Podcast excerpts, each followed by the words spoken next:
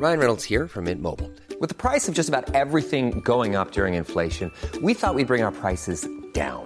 So to help us, we brought in a reverse auctioneer, which is apparently a thing. Mint Mobile unlimited premium wireless. Ready to get 30, 30, bit to get 30, bit to get 20, 20, 20, bit to get 20, 20, bit to get 15, 15, 15, 15 just 15 bucks a month. So, Give it a try at mintmobile.com slash switch. $45 upfront for three months plus taxes and fees. Promo for new customers for limited time. Unlimited more than 40 gigabytes per month. Slows. Full terms at mintmobile.com. Escuchas. Escuchas. Escuchas un podcast de Dixo. Escuchas Fuera de la Caja con Macario Esquetino.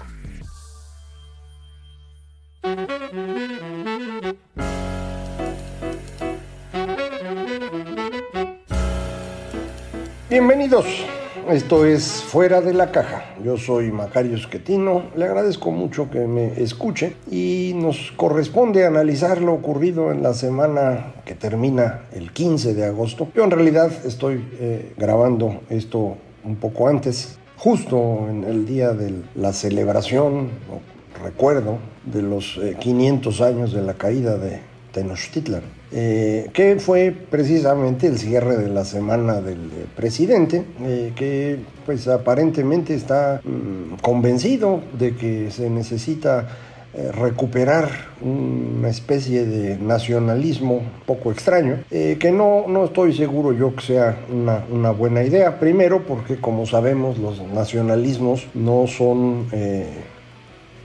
ideas que permitan construir, sino al contrario, son sistemas que con mucha rapidez eh, em- em- empiezan a facilitar la violencia y el autoritarismo. Eh, entonces, no, no me parece que sea una, una gran idea estar trabajando en, esta lógica, eh, pero pues aparentemente al presidente o a gente cercana a él le parece que necesitamos estar esforzándonos por construir un pasado ficticio eh, y olvidar pues que eh, la caída de Tenochtitlan fue resultado del ataque de un ejército conformado esencialmente por guerreros tlaxcaltecas y algunos españoles. Eh, y a lo que vino después que fue un proceso de mestizaje que en el fondo es lo que construye México. Eh, usted recordará probablemente su libro de texto. Eh, en cuarto año de primaria estudiamos Historia de México. Y cuando me tocó a mí, eh,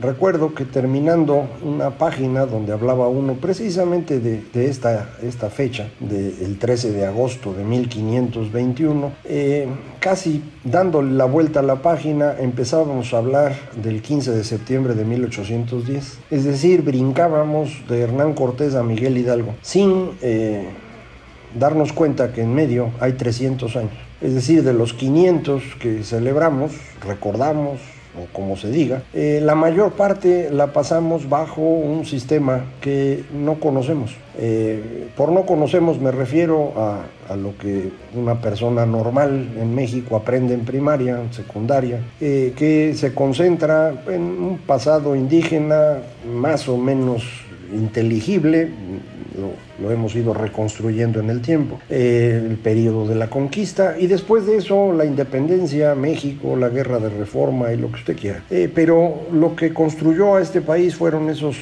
250, 300 años de mm, virreinato, eh, en el que propiamente no éramos colonia española, sino parte del reino de Castilla, eh, y en donde eh, tuvimos dos grandes periodos, uno de prácticamente 250 años bajo la Casa de Habsburgo, y uno de tal vez 100, si quiere usted exagerar, pero más bien 50 eh, años de reformas borbónicas, que fueron las que llevaron a la necesidad de la independencia, eh, fundamentalmente porque esas reformas eh, ponían en orden este terreno para que respetara lo que tenía que hacer con respecto al reino original, es decir, mandar el dinero que se estaba quedando aquí en los tres grupos que controlaban la Nueva España, que eran comerciantes, burócratas y, la iglesia, eh, que fueron los que se organizaron para eh, construir la independencia de este país. Eh, alguien decía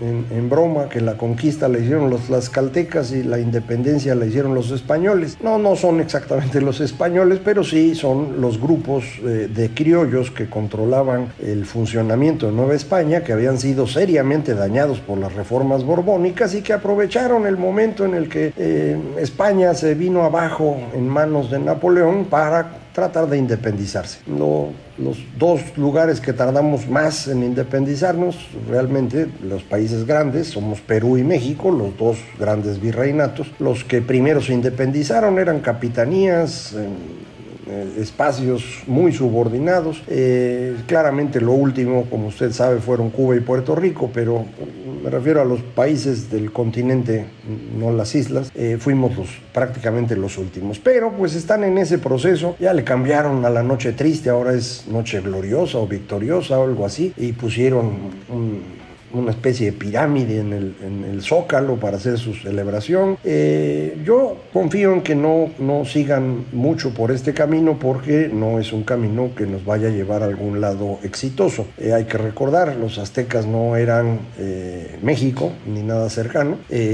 más de la mitad de este país, territorialmente hablando, no tenía ninguna influencia de ese grupo indígena y buena parte del sur tampoco. Eh, desde Michoacán, que estaba gobernado por otra etnia totalmente distinta, eh, en Oaxaca, en donde zapotecos y mixtecos siempre mantuvieron resistencia al imperio mexica, y bueno, pues los mayas que comerciaban, pero no eran subordinados. Así que, pues no es una, una buena idea, pero ya sabe usted, eh, cuando uno no tiene idea de qué hay que hacer ahora, pues lo que trata es de distraer al enemigo, y eso es a lo que se ha dedicado el presidente durante toda la semana. ahora ya las eh, conferencias matutinas o mañaneras, ya traen música incorporada de, todo tipo, eh, lo que se le va ocurriendo al presidente que podría ser pues algo atractivo para que la gente lo siga viendo, pues eso pone y sigue construyendo alrededor de los... Eh, temas que él tiene, no puede salir de ahí, no es capaz de contestar preguntas directas eh, de los pocos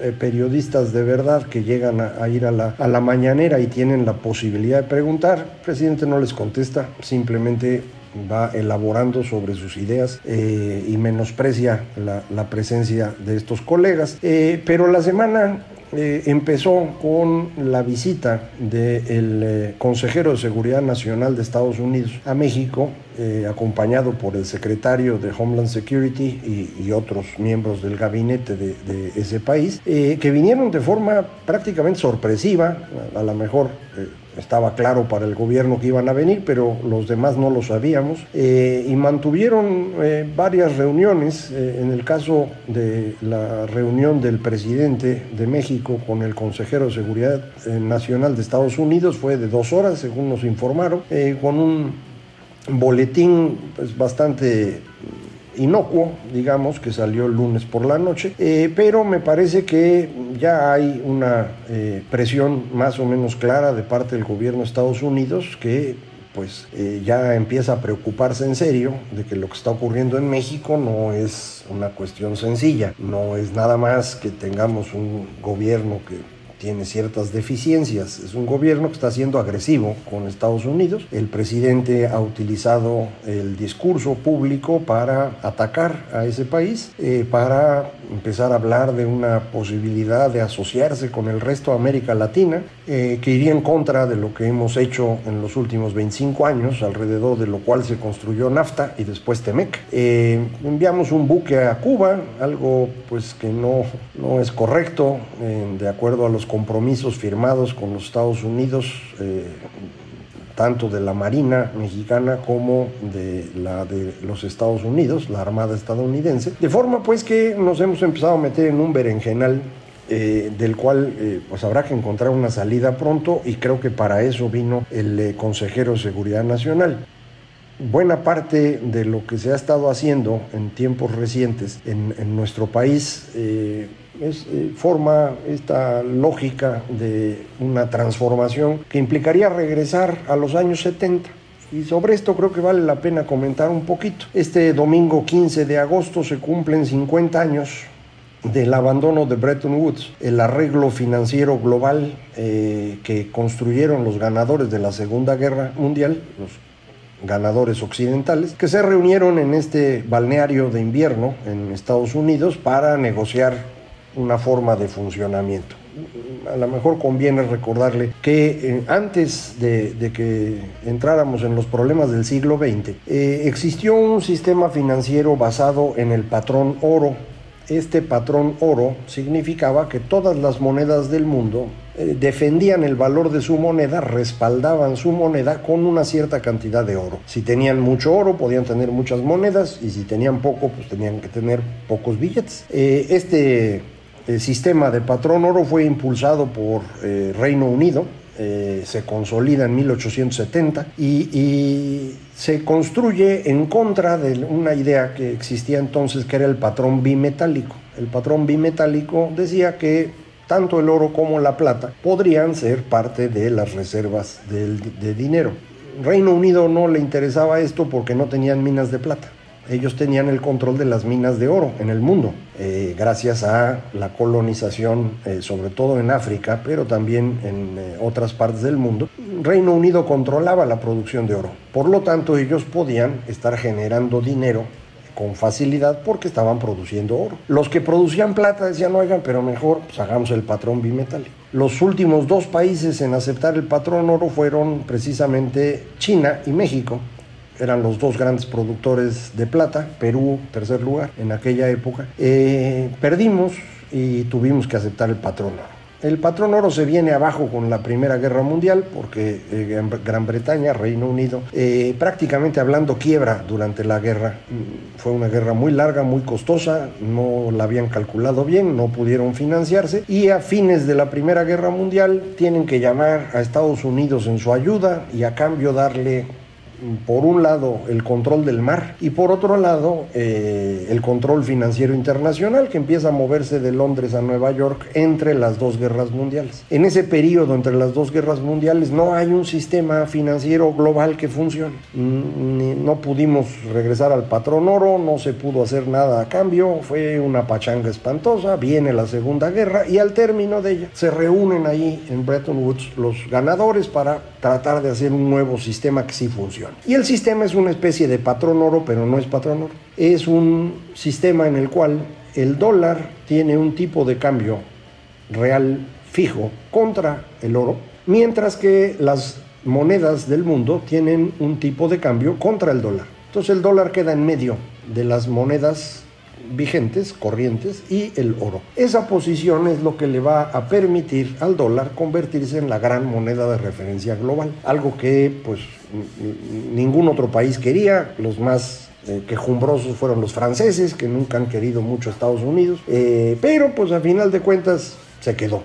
Y esto le ha permitido al dólar hacerse eh, del control, digamos, del sistema financiero global. El problema de, esta ubicación en medio del dólar es que hay un incentivo a que Estados Unidos emita más dólares de los que realmente puede respaldar, porque los demás países se van a tener que ir comiendo esos dólares. Y eso hicieron para financiar el programa de la prosperidad de Lyndon Johnson y para financiar la guerra en Vietnam empezaron a emitir un montón de dólares, no había oro para cubrir esa eh, producción adicional eh, empezó a, existir la duda de cuántos dólares realmente estaban respaldados y esto provocó una presión sobre el valor del oro en los mercados. Eh, para agosto de 1971 no quedó más remedio que anunciar que Estados Unidos abandonaba ese sistema y que a partir de ahí el dólar valía porque ellos decían puesto que todas las monedas tenían un tipo de cambio fijo contra el dólar, esto fue un problemón y tuvieron que negociar cómo ajustar los valores. Fue una negociación que se llevó a cabo en el Instituto Smithsoniano de la capital de Estados Unidos. Eh, tardaron pues, más de un año en ponerse de acuerdo a fines de en realidad a principios de 1973, febrero, marzo, eh, ya quedan de acuerdo en qué van a hacer. En octubre viene la guerra de Yom Kippur, en donde eh, Egipto, Siria y Jordania invaden Israel para vengarse de la guerra de los seis días. Israel los vuelve a derrotar y se enojan mucho los países árabes y deciden que no le vuelven a vender petróleo a Occidente. Es el embargo árabe que provoca un incremento de precio de cuatro veces del barril de petróleo en el transcurso de tres meses. Eh, esto genera una gran eh, presión inflacionaria en Occidente y una contracción económica. Lo que hicieron los gobiernos de estos países es actuar como lo habían hecho en toda la posguerra, desde 1946 hasta 1971, con inflación baja, sin flujos internacionales de capital, los países gastaban más, el gobierno gastaba más, país crecía, todo el mundo feliz y así estuvieron. Nosotros también, acuérdese, es la época que añora el señor López Obrador, que la economía podía crecer y no pasaba nada. Pues sí, porque era el sistema de Bretton Woods. Pero cuando este termina, si un gobierno decide gastar de más, entonces esto se va a notar de inmediato en un problema inflacionario. Y eso es lo que empieza a ocurrir 75, 76, 77 en todo el mundo. Con la revolución iraní en 1979, que vuelve a lanzar el precio del barril de petróleo dos, tres veces más alto, esto se viene abajo.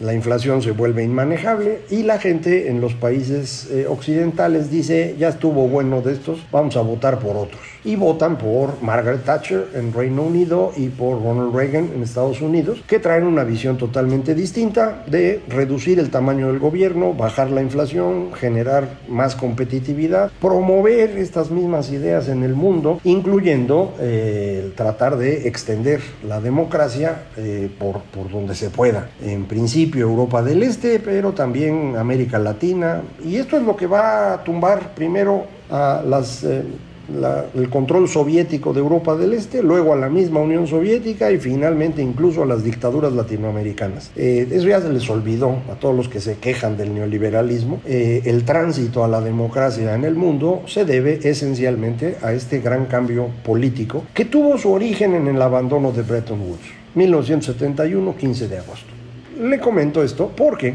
México no entendió lo que estaba pasando. Cuando todo el mundo se empieza a mover a tipos de cambio flexibles, después del fin de Bretton Woods, y empieza a tratar de tener finanzas públicas sanas, nosotros no.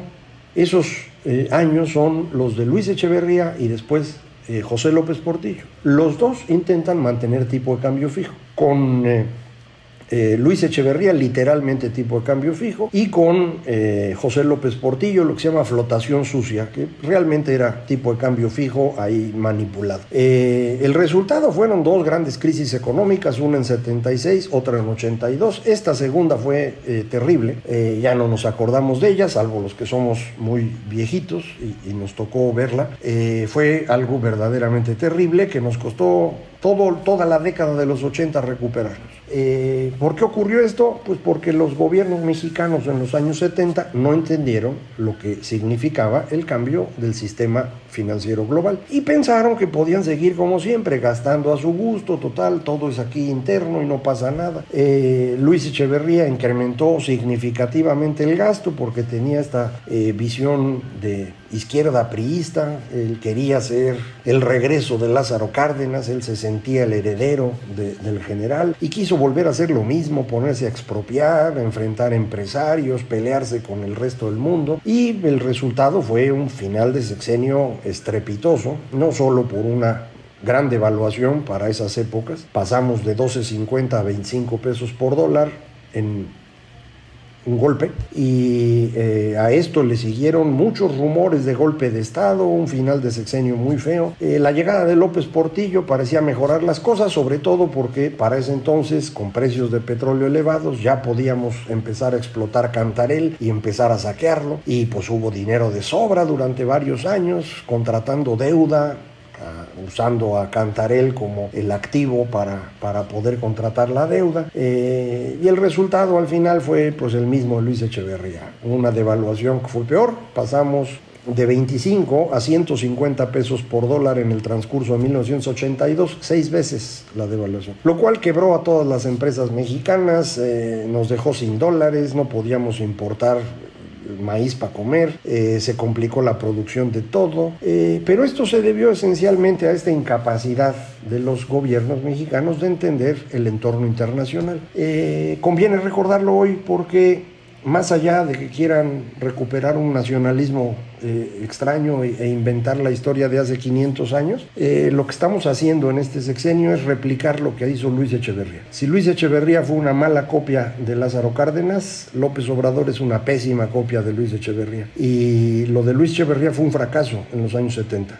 Ahora no puede ser distinto, va a ser peor. Y conforme nos vamos acercando al final de sexenio, esto va a ser más evidente y lo vamos a seguir platicando aquí. Muchísimas gracias por escucharme. Esto fue Fuera de la Caja.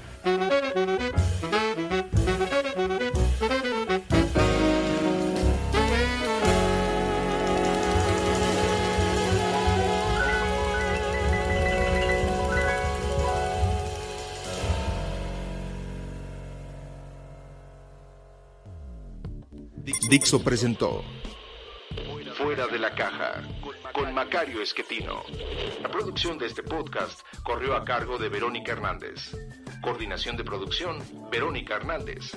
Dirección general, Dani Sadia. Ever catch yourself eating the same flavorless dinner three days in a row? Dreaming of something better? Well, HelloFresh is your guilt-free dream come true, baby. It's me, Kiki Palmer. Let's wake up those taste buds with hot, juicy pecan crusted chicken or garlic butter shrimp scampi. Mm. Hello Fresh. Stop dreaming of all the delicious possibilities and dig in at HelloFresh.com. Let's get this dinner party started.